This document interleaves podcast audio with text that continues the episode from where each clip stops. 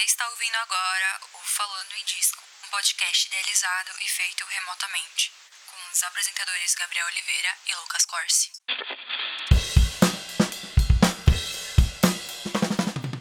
Muito bom dia, boa tarde, boa noite, senhoras e senhores. Está acontecendo aqui mais um Falando em Disco e eu sou o Gabriel Oliveira. Aqui no lado tem meu querido amigo Lucas Corsi. Olá, olá a todos que estão aqui conosco novamente. Quero agradecer a todos aqui que estão escutando. Estão aqui mais um episódio conosco. E hoje, ah, digamos que um episódio um pouco diferente, né, Gabriel? Diferente. É, uma ramificação do álbum review, mais ou menos eu diria, né? Hoje, comemorando quase que 25, 30 anos. É? Você que é o, o contador 30, do 30. grupo. 30 anos, né? Hoje a gente decidiu falar nesse mês, né, que é o mês que foi lançado o Ten e o Nevermind. Que tiveram outros álbuns também, como o Bad Motorfang do, do Soundgarden também. Se não me engano, o Facelift também do Alice in Chains é dessa época. Só que a gente escolheu escolher esses dois gigantes, né? Pra gente falar aqui um quase que um álbum review e também fazer uma grande compilação do grunge, eu diria assim. Né? Isso aí, vamos lá. Um episódio para lá de especial, então vem com a gente que o papo hoje tá muito bom. Solta a vinheta aí.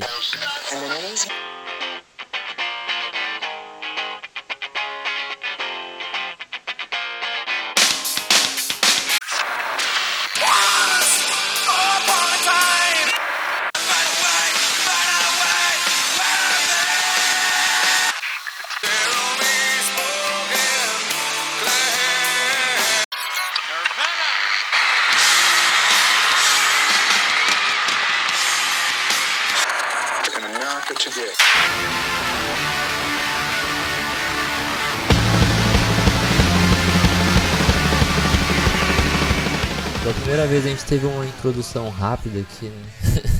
Sim. Mas uh, aqui vindo nesses dois álbuns gigantescos, assim, que todo mundo gosta, né? Impossível não gostar de Nevermind. Acho que por um tempo até saturou, né? Eu, particularmente, de uns tempos pra cá, eu parei de escutar Smell Like Teen Spirit. E quando eu reescutei o álbum de novo, nessa semana, eu fiquei tipo, caralho, essa faixa é muito boa, mas é muito saturada, né? Próprio Perdendo também, a Live, Black também, né? É que, tipo, são músicas que uh, bombaram nos anos 90, né? Então a gente meio que cresceu, tipo, uh, após essas músicas terem sido terem bombadas e, tipo, a gente escutou muitas elas, né? Mas isso acontece com, tipo, qualquer outra música, eu acho. Que a gente cresceu assim, escutou muito e hoje em dia não é mais o mesmo, sabe? Então, é que eu acho que, tipo, com o grunge, principalmente por estar nesses anos 90, o lance de, de espalhar a música, assim, é muito maior, né? Tipo, o marketing musical já tá num nível muito gigante. Eu acho que isso culminou pra gente ter, ter tipo, essa música meio empurrada no nosso ouvido durante muito, muito tempo, saca? Que era coisa que, tipo, bandas dos anos 70, assim, por exemplo, sei lá. Você tem clássicos no LED, mas você escuta tipo um Led Zeppelin 4, você não sente que ele é saturado, sabe? Mas eu acho que isso não deixa da música ser boa. Acho que atrapalha um pouco, certo, na sua percepção. Porque você fala de novo essa música. Mas de certo modo eu acho que não deixa a música ruim, assim, né, total. Não, é, isso aí. Isso aí mas aí antes da gente cair aqui de cara no, no Teno Nevermind, foram dois álbuns que lançaram em 91 o Ten em agosto e o Nevermind em setembro. Mas a gente vai voltar um pouco no tempo aqui, lá no meados dos anos 80, assim, né? No 85 para os 90, assim. Que era onde começou a surgir um novo movimento ali pelas redondezas de Seattle. A galera fala que é Seattle, que foi o berço do grunge, que é muito mais fácil ser aglomerar todas as bandas num centro só, né? Mas foi ali ao redor em si, né? Tanto em Seattle quanto em outras cidades do interior de Seattle, tanto que o, o Nirvana não é de Seattle, o Nirvana é de Olímpia, que é uma cidade do interior dali. E a galera começou a surgir uma mistura de um punk com um heavy metal ali, que era uma parada muito ali feito no independente mesmo, feito sozinho, sem nenhum tipo de apoio. E a gente tem duas bandas importantes para esse cenário, que é o Green River e o Soundgarden. Soundgarden foi a única banda que conseguiu ir ao mainstream, né? Do Green, do Green River a gente tinha um membro que, é o, que entrou pro Pearl Jam, posteriormente depois. E aí tem um grande selo importante aqui, que é um selo independente, que é a Sub Pop. Que foi formado ali para meio que dar uma base pros músicos dessa cena, né? E vale ressaltar que, tipo, nunca houve uma cena de fato do grunge. Todo mundo fala que houve uma cena assim, meio que para vender mais, mas tanto que a gente teve quatro bandas que foram pro mainstream e só isso. Não tiveram mais. E em Seattle o que rolava ali era isso, tinha pouco lugar para tocar e era meio que banda tocando pra banda, assim. E a galera ia se, se ajustando. E o Sub Pop ajudou muito nisso, porque começou. Por causa do Sub Pop começaram a gravar os artistas, né? Começaram a dar tipo meio que uma infraestrutura para os artistas gravarem os discos e venderem. E por enquanto eles se manteram assim, sozinhos, tudo no independente. Só que, né, o grunge começou a ter um meio que começou a crescer um pouco mais e alguns artistas tinham que sair daquela bolha de Seattle. Foi o que aconteceu com o Nirvana. O Nirvana rompeu com a Sub Pop e ele buscou uma gravadora maior e foi onde ele assinou o contrato com a Giffen, né? Só que até então a Giffen mandou eles para uma sub, subsidiária deles, que era, acho que é DGK, alguma coisa assim. Porque a Giffen não botava fé no Nirvana, né, de fato. E, né, o resto a gente viu, né? Gravaram Nevermind e foi um sucesso estrondoso e aí começaram a puxar todas essas outras bandas, né? Que a gente vai chegar um pouco mais. Que deve ser talvez até hoje, tirando, se for tirar, tipo, por exemplo, uh, as bandas indies que estouraram em 2010, deve ser, tipo, o último álbum de rock que mais bombou no mainstream, tá ligado? É, então. Nevermind. É, tem isso também, né? Que o Grunge, muita gente fala que foi o último suspiro do rock, assim, eu diria, sabe? O último movimento do grande do rock que ele teve. Ah, sim. É, acho que é muito forte, assim, falar. Tipo, ainda. Sim. sim, é total. Porque a gente teve outras coisas, né? Tipo, o alternativo dominou, o pop punk surgiu, teve o nu metal. Sim, te, teve muita coisa. Mas eu diria, tipo, em termos ah, comerciais, sim. assim, né? Tipo, de estar tá dominando a grande sim. mídia, assim, eu acho que realmente foi. Porque embora a gente teve o nu metal ali, com uma galera, Slipknot, Korn, o próprio Link Park também, que a galera não gosta de chamar de nu metal, mas também tava ali no meio. Mas eu não acho que dominou de fato a grande mídia. Assim. É, foi, isso aí foi o grande cenário dos anos 2000. Aí agora a gente tá mais num indie, eu acho, né? Tipo, macacos árticos e. Sim. Né? É, que ainda flerta cada vez mais com pop, né? Que tudo está, tá centrado para ser vendido como popular hoje em dia.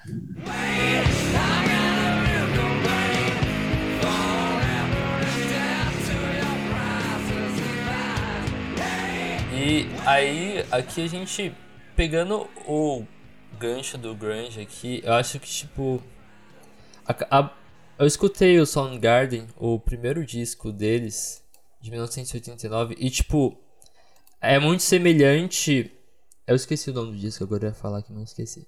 Ele é muito semelhante ao Bleach, a sonoridade do Bleach do Nirvana, que é aquele som meio cruzão com gritos, só que eu acho que o do Soundgarden ainda é mais doideira, porque tem umas gritaria muito doideira mesmo. E é aquela guitarra ali que lembra muito o riff de heavy metal, saca? O álbum acho que é o outro é Mega OK, não é? É Sim. esse? Ah, tá. Acho que é, acho que é esse mesmo. E eu diria que, tipo, essa é meio que a sonoridade do grunge raiz, assim, né, eu diria. Mas uh, a gente tem esse novo grunge dos anos 90 de Ten, e Nevermind soa mais diferente, soa até meio pop, eu diria assim. Não pop, o gênero pop em si, mas pop tipo uma parada mais meio que acessível. Você consegue consumir de uma forma mais fácil, assim, eu diria. E tem uma influência muito maior do rock alternativo. Enquanto esse sonoridade do Bleach e do Soundgarden, Green River, essa galera que tava fazendo, é uma parada muito mais underground mesmo, saca? Ah, se for pegar, por exemplo, o que a gente, a gente só fala de Nevermind e, e né? Mas se for pegar o primeiro álbum lá do Nirvana, Bleach, era, mano, full gritaria, né, velho? Sim, é, com certeza. E acho que era isso que tinha no, no grunge mesmo, né? E a gente tem, tipo. Acho que isso se deu com. O grunge tem um renascimento ali. Nasce, na verdade, né? Acho que desse punk que volta, né? Ali com Dead Kennedy e o Black Flag. E o próprio pós-punk que começa a surgir, trazer esse punk de volta. Bandas como The Smith, The Cure, o próprio Joy que a gente falou. E eu acho que o que foi essencial pro. Acho que pra comercialização do gênero foi o rock alternativo. Eu diria que eu sinto muita influência no Nevermind do Pixels, assim. E o próprio Air AM lá, com Lose My Religion, que lançou em 91 também. Eu acho que esses discos foram muito cruciais para essas bandas saírem do nicho de Seattle, saca? É isso aí que você falou, man.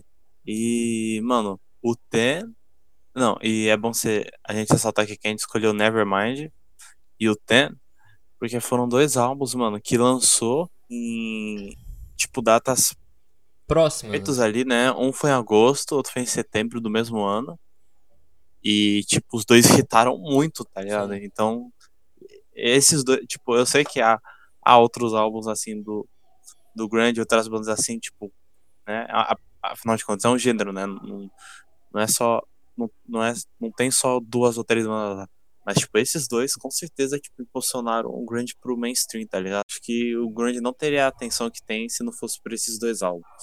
Sim, é, é que você falou da, do lance de bandas e de fato o grunge quase que meio que se limitou a quatro bandas, assim. De fato tem mais bandas legais se você for atrás assim, mas o sucesso mesmo que teve foi essas quatro ali, os quatro gigantes, né? Soundgarden, Nirvana, Pearl Jam e in Chains. É que se é porque essas foram que irritaram mesmo. Tipo, sim, sim. Houve mais bandas que, tipo, tá, no, no, na época não teve assim, tipo, vai, o seu trabalho reconhecido totalmente, mas que o pessoal vai descobrindo. Não, é, com certeza. Uh, ao, ao redor do tempo. Sim, tipo, sim, Smashing mais. Pumpkins.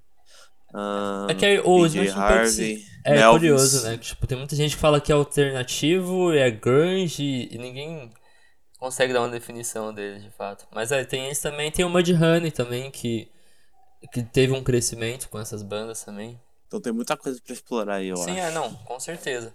É que, de fato, a maioria das bandas ainda continuaram no cenário underground, assim, né? Eu acho que isso se deve muito Sim. pela a própria filosofia do grunge mesmo, de...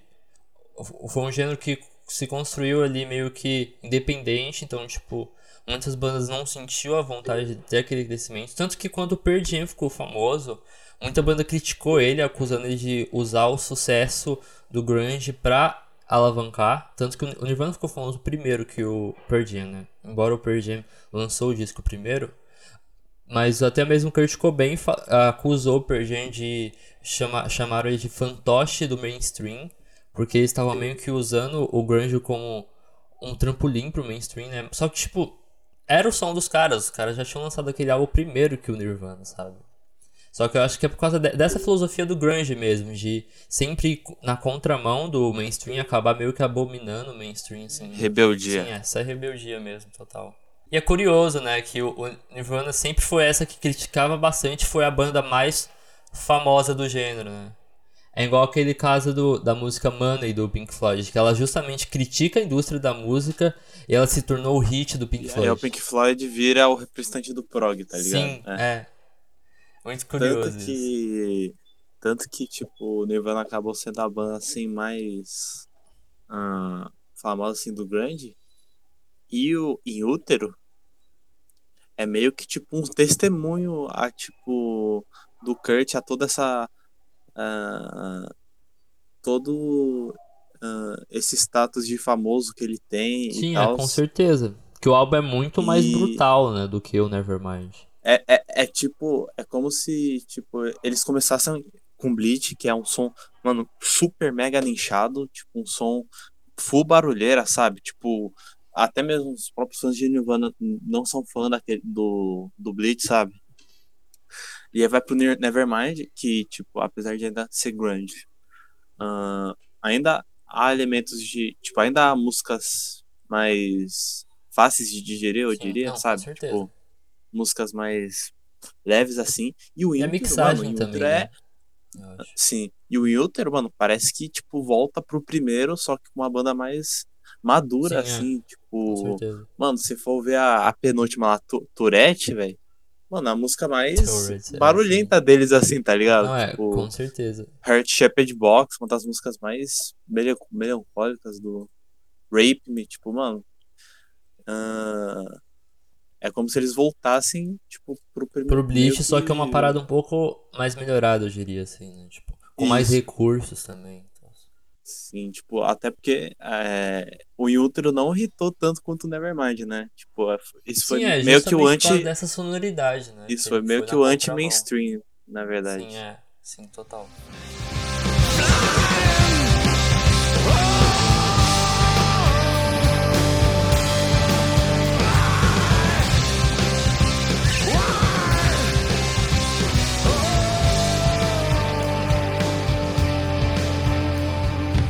E aqui a gente já chegando no lançamento dos dois discos, né? Antes da gente pegar ali, fazer um grande geral de faixa a faixa dos dois. Ah, eles foram os dois lançados em 91, mas os dois tiveram seus ápices em 92, de fato. Eu acho que, acho que justamente porque tinha muita coisa acontecendo em 91, né? A gente tem o Black Album do Metallica explodindo geral. Tem o Lose My Religion do R.A.M. também explodindo um absurdo. A gente ainda tem a ascensão do Guns N' Roses, que foi o último filho do hard rock ali, né? O último respiro do hard rock. A gente tem o álbum duplo do Guns N' Roses. E tem o Red Hot Chili Pepper que surgiu do nada ali com Blood Sugar e também foi um sucesso estrondoso, assim. Eu acho que isso ofuscou essas duas bandas, só que elas foram crescendo de pouco em pouco, tanto que em janeiro de 92 o Nevermind desbanca o Michael Jackson das paradas. E aí entrando já pro, fi pro meio de 92 pro final, o Tem fica em segundo nas paradas, atrás somente do Bill Ray Cyrus, que ressurgiu da cinzas aí com o Lil Nex, né? E embora o Tem ficou em segundo, o Tem vendeu muito mais que o Nevermind, pra você ter uma ideia. E o disco foi certificado três vezes disco de platina. Então, tipo, mano, é é um sucesso absurdo pra caralho, assim. E, e a banda ainda teve um crescimento maior ainda em 93, que ainda teve Unplugged e tal. Teve muito mais divulgação por causa parte da MTV também, né? O disco de platina não é quando vende 100 mil cópias ou é um milhão de cópias? Eu acho que é um milhão. Eu não Caralho. sei muito bem das identificações. caralho, eu sei hein? que é coisa pra caralho, é. Tem um disco de urânio ainda, que é muito mais, só que acho que são muito poucas bandas que tem. Se eu não me engano, o Eminem e o ACDC são um desses artistas que tem. Mas é tipo uma denominação alta da alta, tá ligado? Assim. Mas aí, tipo, eu acho que o, o crescimento do tempo que você vê do Nevermind, eu acho que mostra o quão a grande mídia, a MTV, assim, tava desesperado por mais bandas do grunge, assim, saca? Quando começou a surgir o Nevermind, todo mundo começou a crescer o olho em Seattle e todo mundo, tipo, mano, a gente precisa de uma nova banda, precisa de uma nova banda. E o meio que Pearl Jam foi esse sucessor do sucesso do Nevermind, eu diria, assim. Acho que por isso que a gente escolheu essas duas bandas, esses dois álbuns aqui, né? É, são os ápices desse gênero, quase, né? É porque eu pessoalmente prefiro o In Utero, mas, tipo, Nevermind com certeza foi o que alavancou o negócio pro, pro alto, tá Então, ligado? Eu, eu gosto do Inutro também bastante, mas eu diria, por muito tempo, assim, principalmente quando comecei lá com meus 3 anos, eu adorava o Nevermind de todas as músicas dele. E eu acho que é justamente isso que o Nevermind simboliza, saca? É um disco pra galera entrar de cabeça no rock, eu diria Ah, assim. sim. Tanto que tipo- foi o primeiro disco que eu indiquei lá no nosso podcast, no nosso primeiro episódio, porque eu acho que é literalmente o disco mais com- é fácil de consumir, assim, mais fácil até mesmo que Beatles, assim, se você quer um rock com uma sonoridade um pouco mais feroz, assim, eu diria, saca? Eu diria que, tipo, tirando o fator de, tipo, a qualidade que eu prefiro, todos os outros, tipo, acesso, ahn, o que esse álbum é pra. Tipo, o que esse álbum foi pra música e tal, todos os outros fatores, tipo, Nevermind ganha assim, tipo, né? Fácil, assim, porque foi uma Não, coisa assim, sim. tipo, One Hit Wonder, quase, tá ligado? Não, com certeza. E embora a gente tenha os maiores sucessos dos caras aqui, né? Tá em Bloom, tá. Smell Like Teen Spirit, Lithium, né? Mas a gente tem Olha. uns lados B muito bons aqui. Tem Drain You, tem a própria Something The Way, que é muito da hora. Long Act também é muito boa. Stay Away, da hora pra caralho, tá ligado? A Ter Territorial Pieces me lembra o Deus do primeiro céu. álbum. É, então, tem umas faixas mais assim. Eu diria que o lance do, da sonoridade também, acho que o Kurt vai um pouco mais além, questão de pedais e usar timbres assim. Eu praticamente quando tava escutando a faixa Começo Ar, que é uma faixa que eu comecei a pular durante muito tempo, assim, que eu não aguentava mais ouvir aquele riff. E um fato curioso também, né? Tipo, até quem nunca tocou num violão na vida toca o riff de Começo Ar. Eu acho muito isso engraçado, que é um bagulho muito emblemático, assim. E quando eu escutei aquilo, tipo, ela, embora seja uma faixa muito minimalista, né? Ela tem uma sonoridade muito boa e aquele riff ali com coros é muito bom. E o, o próprio sol também me chamou muita atenção pelo timbre também dele. Nossa, fui perceber só agora que a música mais longa do Nevermind é o Smell Like Teen Spirit. Cara, é, é um disco com base no punk, né? Tipo. Não, eu acho que a música mais longa é o. a- aquela última faixa doidona lá. Eu sempre esqueço o nome. Find the Way? Não, ela tem uma faixa depois dessa, que é aquela faixa que é só gritaria Ah, deles. sei, que é aquela que eu falei que, tipo, podia ter uns solos a mais, tipo, ia fechar. Sim. Ah, lembrei. Sim. É, essa faixa, ela entra quase como um bônus, né? Bônus, Nas versões é. físicas, ela tá como bônus, né? E muita gente não gosta dela, né? De fato, eu gostaria que o álbum acabasse em Some of the Way. Pra mim, o álbum acaba em Some of the Way. Mas é, essa música é o tipo de música que o Nirvana tocaria num ao vivo, assim. E ela, ela ao vivo é muito boa. Eles começam a quebrar os instrumentos, tudo e tal, com ela. Então, tipo... É a Endless Nameless. Endless Names, é isso mesmo. Tipo de faixa que estaria no Bleach, né? Engraçado. Isso. Tem, tipo, apesar do Blitz ser o que ele é, né? Tipo, não muito apreciado, diria aí, tipo. É menos acessível também, com certeza. Tipo, é full barulheira. Tipo, com certeza, tipo, foi. Foi o primeiro, né, mano? Tipo, é o, que, é o som que eles acabaram se inspirando pra melhorar depois, tá ligado? Então, tipo, ainda assim é um, acaba sendo tipo um papel fundamental pra banda, eu diria, tá ligado? Não, é, total. Eu, não diria que o Bleach é ruim, não. O Bleach é um bom disco, sim, de fato foi importante pra banda. Especialmente porque tem, acho que, aquela About a Girl, que é uma música que ele. que ele tenta soar um pouco mais pop, né? Só que aí que é um pouco mais leve. E nesse disco ele aborda essa, esse lado mais leve do Nirvana em questões acústicas, mais melancólicas, né? E eu acho que dá muito certo, que é o caso de Something the Way pode, assim. Aí, isso aí. E aí a gente cai no Ten, que o que o, o, o Nevermind tem de minimalista, o Ten tem ao contrário, né? O Ten é um disco carregado de arranjos com muito mais detalhes e com faixas bem maiores. A gente tem uma faixa aqui que dá 9 minutos, que é a, a Release. A release, a última. E é um curioso, curioso, né? Que a primeira faixa começa no Once, ele tem um instrumental ali meio psicodélico, assim, doidão. E que ele encaixa na release, no final da release. Por isso que a release é tão grande, assim. Legal, dessa aí eu não, não tinha percebido. É, elas encaixam um comecinho, que ele começa com um comecinho ali com um baixo, né? Ou fazendo uns gritos, assim, Ed Vedder fazendo uns gritos. E aí depois ele volta nesse mesmo tema no final da release. Uma coisa que eu percebi entre os dois álbuns que as músicas mais famosas dos dois estão tudo, são tudo as primeiras.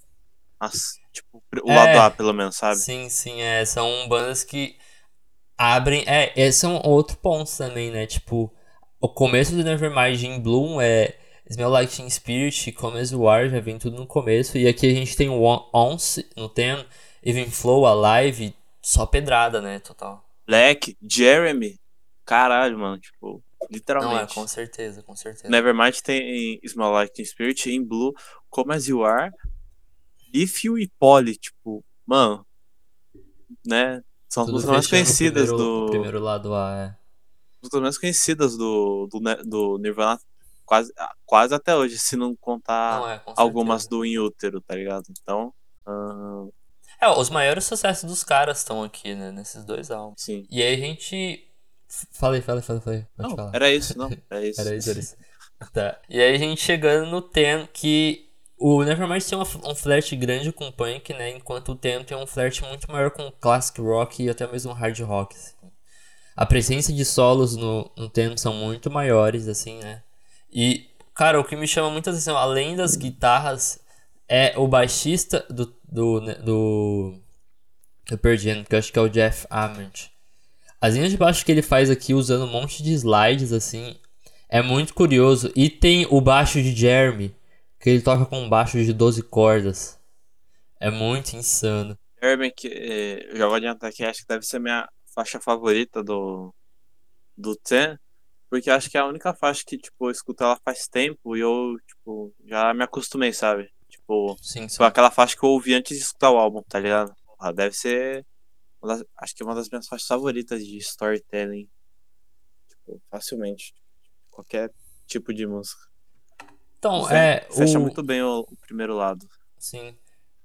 O, o tema é curioso, assim, que eu, eu demorei pra começar a escutar o tema, e depois que eu comecei a escutar o tema, eu meio que larguei o Nevermind, assim. Tanto que eu tinha um período que eu gostava muito do Nevermind, depois eu. Hoje eu ainda me identifico mais com o tema, escuto mais o tema, assim. Eu ainda eu prefiro muito mais o tema do que o Nevermind. E eu acho bem difícil, na real, escolher músicas no tema, assim, porque eu gostava muito de Giving Flow, sempre gostei pra caralho de Giving Flow e Alive, principalmente por causa do solo. E aí depois de um tempo eu comecei a pirar muito nessas nas faixas mais lá do B deles, que é mais introspectiva. Embora tenha muita canção introspectiva A, aqui, a que vira. que é a Oceans e Oceans a tem um- Garden. Tem um batidão mó diferente, tá ligado? Sim, parece que ele tá cantando embaixo d'água, sei lá. Tem É. uma, uma voz muito bizarra acontecendo aqui. E eu, eu piro muito nessa faixa aqui. A Porsche. Por- Porsche absurda também. Eu comecei a gostar. Acho que a menos favorita assim, que eu curto do disco é, é Deep mesmo, de fato, que eu não lembro tanto. Mas eu comecei a gostar bastante de Oceans e Garden. E aí quando eu escutei de novo nessa semana pra fazer o podcast, eu, eu fiquei com a música Once na cabeça. Eu fiquei cantando Once durante semanas, assim, saca? Quando entra no refrão aquele Once Once upon a time, eu ficava toda hora cantando isso. E, e acho que é uma coisa que nos dois discos tem isso, que ele te chama pra cantar junto, né? Sempre quando toca o Once, você tá cantando junto a live, a sua live também, você canta. O Jeremy, velho, cara, quando chega no Jeremy, você fica Jeremy spoken. Spoken. Nossa, você não consegue se segurar, tá ligado? Jeremy E o- falou na aula hoje. O Jeremy falou na aula hoje, mano. E o Nevermind também, o refrão gritado de Lithium. Próprio Começo do Ar também, Smell Like Teen Spirit, você canta muito junto, assim. E eu acho que isso é muito bom nesses dois discos, assim, que ele te chama pra cantar junto. É que são dois álbuns que puxam, elevam ali ah, ah, o tipo o lado mais barulhento dentro de você, tá ligado? Aí você só quer tipo só soltar, só quer cantar com eles, tá ligado? É, total, é essa rebeldia que eles trazem do, pro- do punk mesmo, assim. Numa outra roupagem, eu diria, assim. E eu acho que uma parada também que rola é muito lance de de identificação, assim. Principalmente por causa das letras. Enquanto o grunge vem, num, vem na contramão do hard rock, que o hard rock meio que apresenta o rock como aquilo de baderna, droga, sexo e rock and roll. Eleva esse lema, tipo, ao sua saturação, eu diria. Né? Com letras até que objeti- objetificando mulher e tal, só sexo e isso. E eu acho que o grunge vem com uma parada um pouco mais introspectiva, falando meio que sobre depressão mesmo, abusos e fala muito sobre solidão. Acho que é um tema que reflete muito os artistas do grunge, questões sociais mesmo. E eu acho que era literalmente isso que a galera precisava na época. Eu acho que foi um dos fatores que fez o grunge crescer, que era esse lado de questões mais pessoais e introspectiva, né? E tem temas que, tipo, a galera não tocava, né? Jeremy, que fala sobre o garoto que, que assassinou a galera, que dá a impressão, né, que ele assassinou o pessoal na sala de aula. A gente tem Polly do Nirvana, que é uma música que fala sobre abuso sexual, só que ela não fala sobre na pele da vítima, ela fala sobre ele sendo o abusador, saca? É um bagulho, tipo, muito creepzão mesmo. Sim, sim. Tipo, aí, mesmo que sejam, tipo, é, mesmo que os dois álbuns ainda tem faixas assim que, tipo, você vai junto, você, você canta junto. O próprio Jeremy que você falou, tipo, é uma música que quando toca, mano, eu canto ela inteira, tá ligado? Mesmo ela ainda sendo sinistrona. Eu acho que se for. Eu vou relacionar aqui rapidinho com o útero. Tipo, acho que o que tem Nevermind são faixas que, tipo, mesmo que, né, a gente sabe que elas falam assim e o que elas abordam ainda são, tipo, aquelas que você chega junto, sabe? E o Yutor é mais tipo, você ouve aquilo, você fica, cara, mano, você tá bem, velho. Tipo... O intro tem um lance da, da gritar. É, o intro ainda é, é, bem mais. Eu diria nesse lance melancólico também, né? Porque ele não. Assim, tem coisas aqui no tema que no Nevermind que eu acho que meio que camufla um pouco desse lado. A própria Lithium é meio que. É triste pra caralho os versos dela em si. Só que eu acho que o instrumental meio que camufla um pouco isso. E já no In Utero não, né, velho? In Utero o Newton tem uma raiva, eu diria. É aquela raiva melancólica, eu diria assim, sabe? Ah, e lembrando que o Nevermind deve ter tem a top 5 uh, al, é, capas de álbum mais icônicas da história, né? Não, é. Não, a capa, eu, eu gosto da capa dos dois, assim.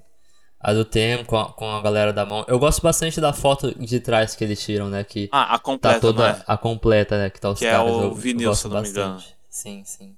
Sim. Mas a do Nevermind é tipo. São duas capas Porra. icônicas, não. É, total. Aham, uh -huh, é.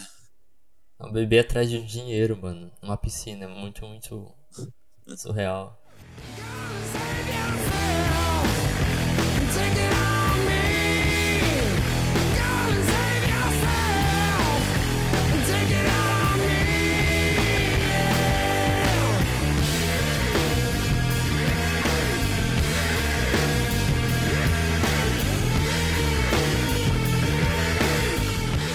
Mas aí, acho que.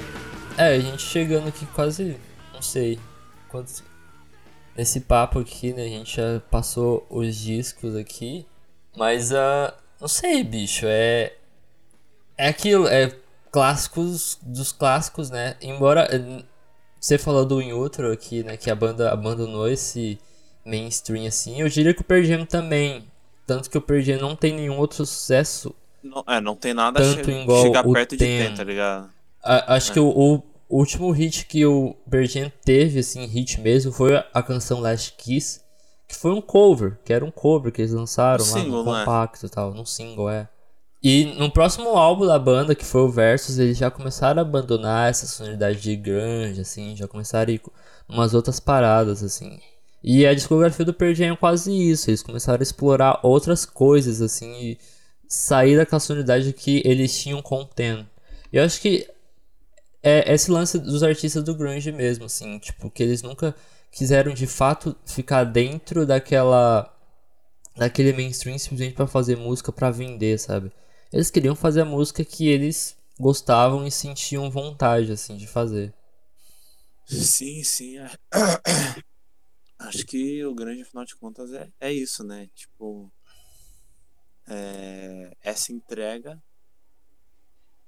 Uh, é um gênero antissistema que acabou entrando no sistema, né? é, isso, isso aí, exatamente isso. E aí a gente meio que tem um, um declínio do grunge, né, em 94, marcado pelo suicídio do Kurt Cobain, né?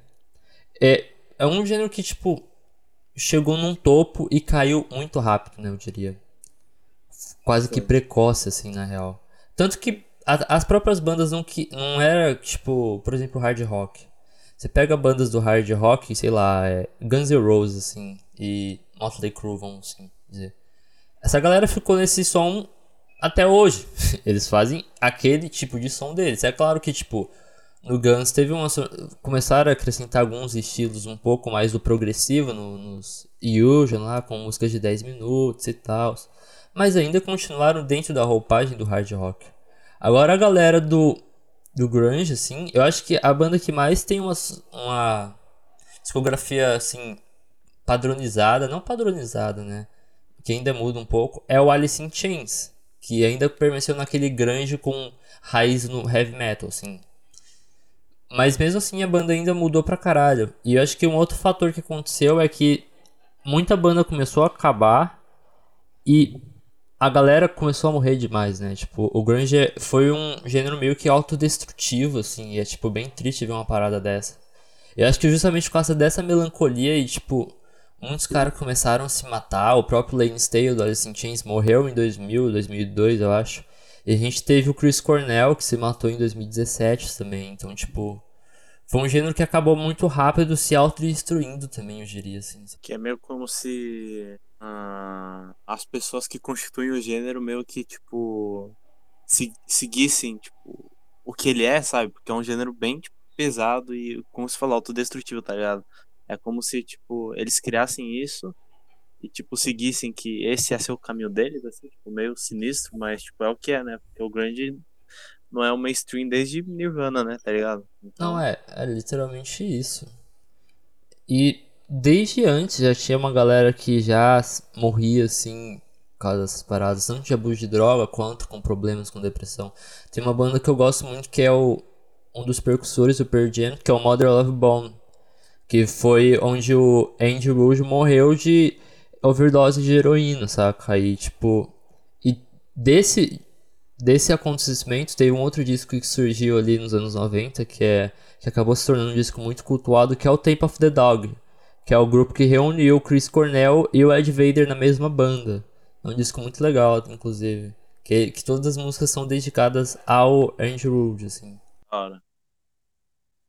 Tanto que, que o grunge não foi mais grunge, tipo, como você falou, 94.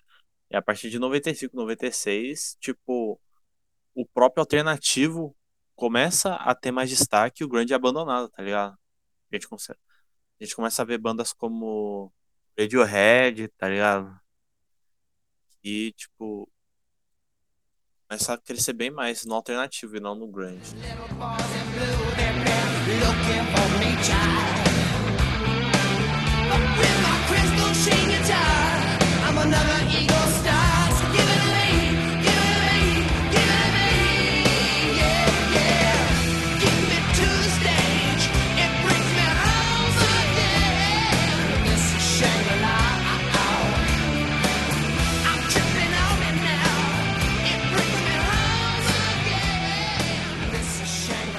O grunge pegou o hype do alternativo, só que o alternativo ainda conseguiu. É que o lance do grunge ficou muito só dentro de Seattle, né? Foi um gênero que acabou que, por exemplo, o hard rock, o hard rock a gente teve banda até na Alemanha, o Scorpion é da Alemanha, sabe? Foi um gênero que foi difundido por vários cantos e acho que a única banda que a gente pode falar que é grunge que saiu do eixo de Seattle é o Stone Temple Pilots, assim, que tem uma pegada mais daquela sujeira do grunge mesmo. Ah, essa banda que tem a capa mó engraçada, não é? Sim. Do, dos bebês do... chinês. É. Acho mais engraçado. Mas ainda não escutei, tenho que ouvir. Eu escutei só, só o primeiro álbum deles. É, é legal. É bem barulhento mesmo. Acho que você vai gostar bastante. Mas aí você falou do Radiohead também. A gente tem o, o Britpop, né? Que começa a vir. O Oasis, Blur também. E novamente, tipo, meio que o, a Inglaterra toma a cena de novo, né? Eu acho que também teve muito disso, porque Seattle era uma cidade muito pequena, não é pequena relativamente, tem seus méritos ali, tanto que a, a cidade onde surgiu a Microsoft e tal. Mas nada compete com o, o cenário musical de Los Angeles ou de Londres, assim, da Inglaterra, assim, saca? E aí meio que voltou de novo os holofotes à Inglaterra ali.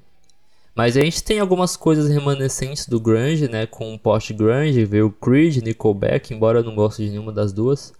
E a gente tem duas grandes bandas que foi o próprio Foo Fighters, Fighters. do ex-baterista do Nirvana, e o Audioslave, né? Que veio do do próprio Chris Cornell junto com o Tom Morello lá.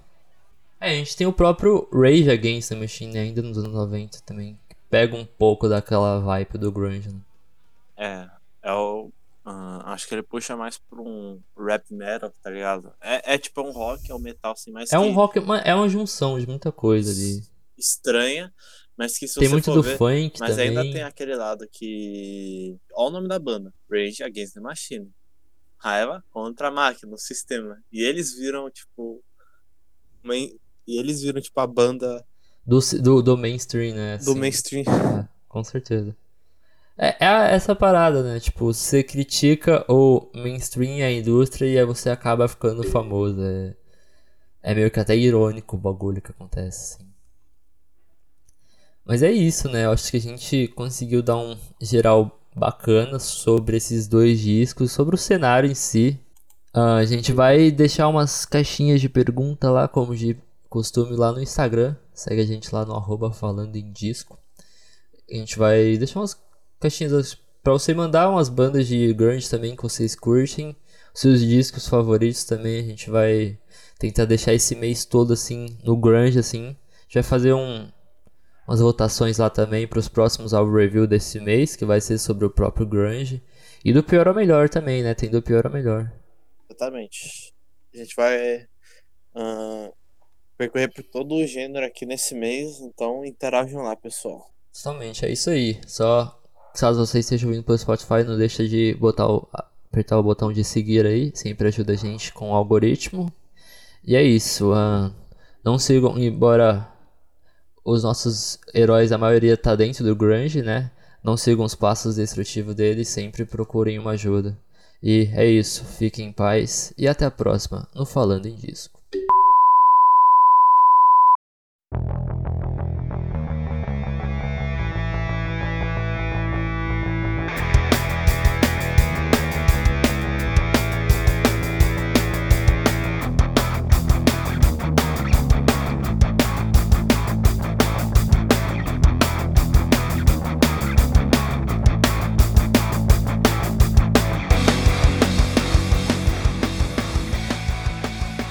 Senhoras e senhores, espero que vocês não tenham saído e fechado o seu aplicativo de streaming, pois a gente acabou de voltar aqui. É... A gente tem quadro de indicação, não é mesmo? Sempre esquecemos às vezes.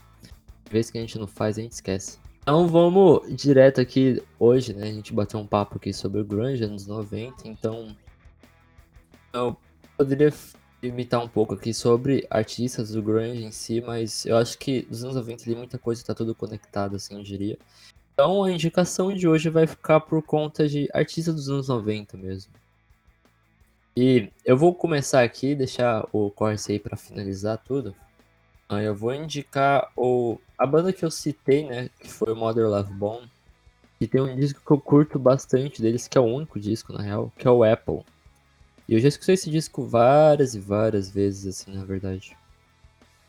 Uh, e é, é, legal você ver que, tipo, tem muita coisa que o, o Pearl Jam aproveitou desse disco, até porque tem dois integrantes do Pearl Jam aqui, né? E eu gosto muito dele, principalmente pela melancolia do disco, assim, eu acho que aquela parada que eu falei sobre a identificação, assim, eu tenho uma identificação muito grande nele.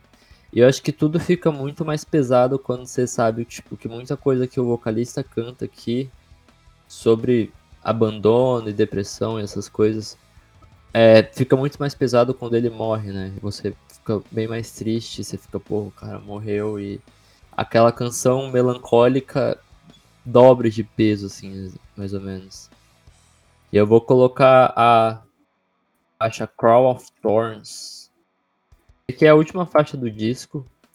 Uh, eu, embora eu goste bastante dela na compilação, que ela tá junto com uma outra faixa que é a Cloud Dancer também, que eles fizeram uma, de 8 minutos, que é uma compilação póstuma, né, basicamente, depois que o vocalista morreu. Mas essa faixa aqui é a última do disco e é uma balada, tipo, muito introspectiva e muito triste, eu diria assim, que eu como amante de músicas tristes adorei.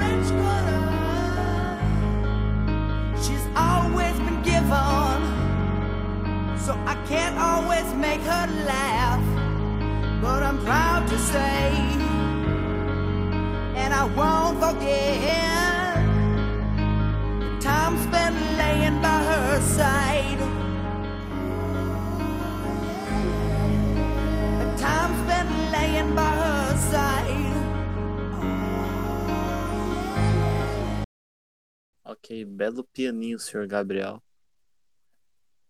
Obrigado. Mas, puxando agora aqui para a minha indicação.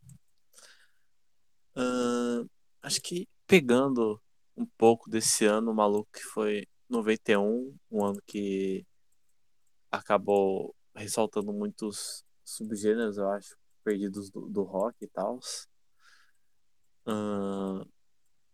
eu vou pegar aqui o Spiderland, da banda Slint, que é considerado até hoje o o meio que tipo o berço assim do do pós-rock. Tipo é que é uma é que o, o próprio pós-rock é um gênero que tem uma sonoridade assim tipo tão diferente tipo de uma banda para outra que não tem uma definição do que é. Mas tipo todo mundo considera esse esse álbum ser tipo a, a prior assim influência de, do gênero ser o que ele é, mais ou menos. E. ah, e, tipo, acho que. Mesmo que não foi um álbum que foi pro mainstream, como o Nevermind e o Tempo, porque é, até mesmo esse próprio álbum é, ele é bem, tipo. ah, nichado.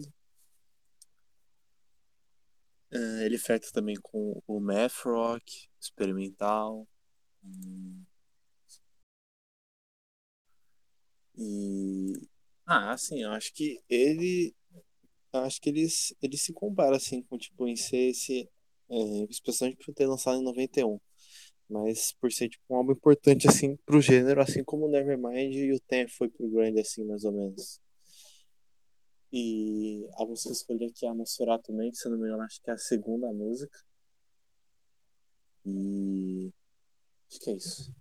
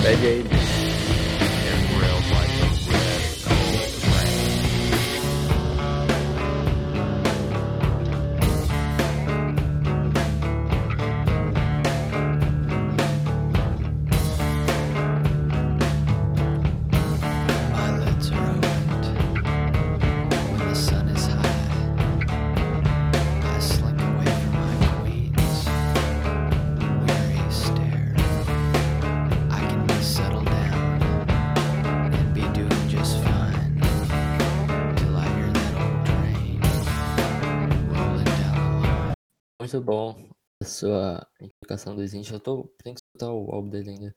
Agora eu entendi porque você gosta de Slint, porque parece Swans. Ou porque você gosta de Swans, porque parece Slint mas tem desvendei, não é mesmo? Mas agora, dessa vez, iremos sair aqui, não é mesmo? Ah, então, é isso. Obrigado por acompanhar a gente até aqui. E próxima, Falando em Disco.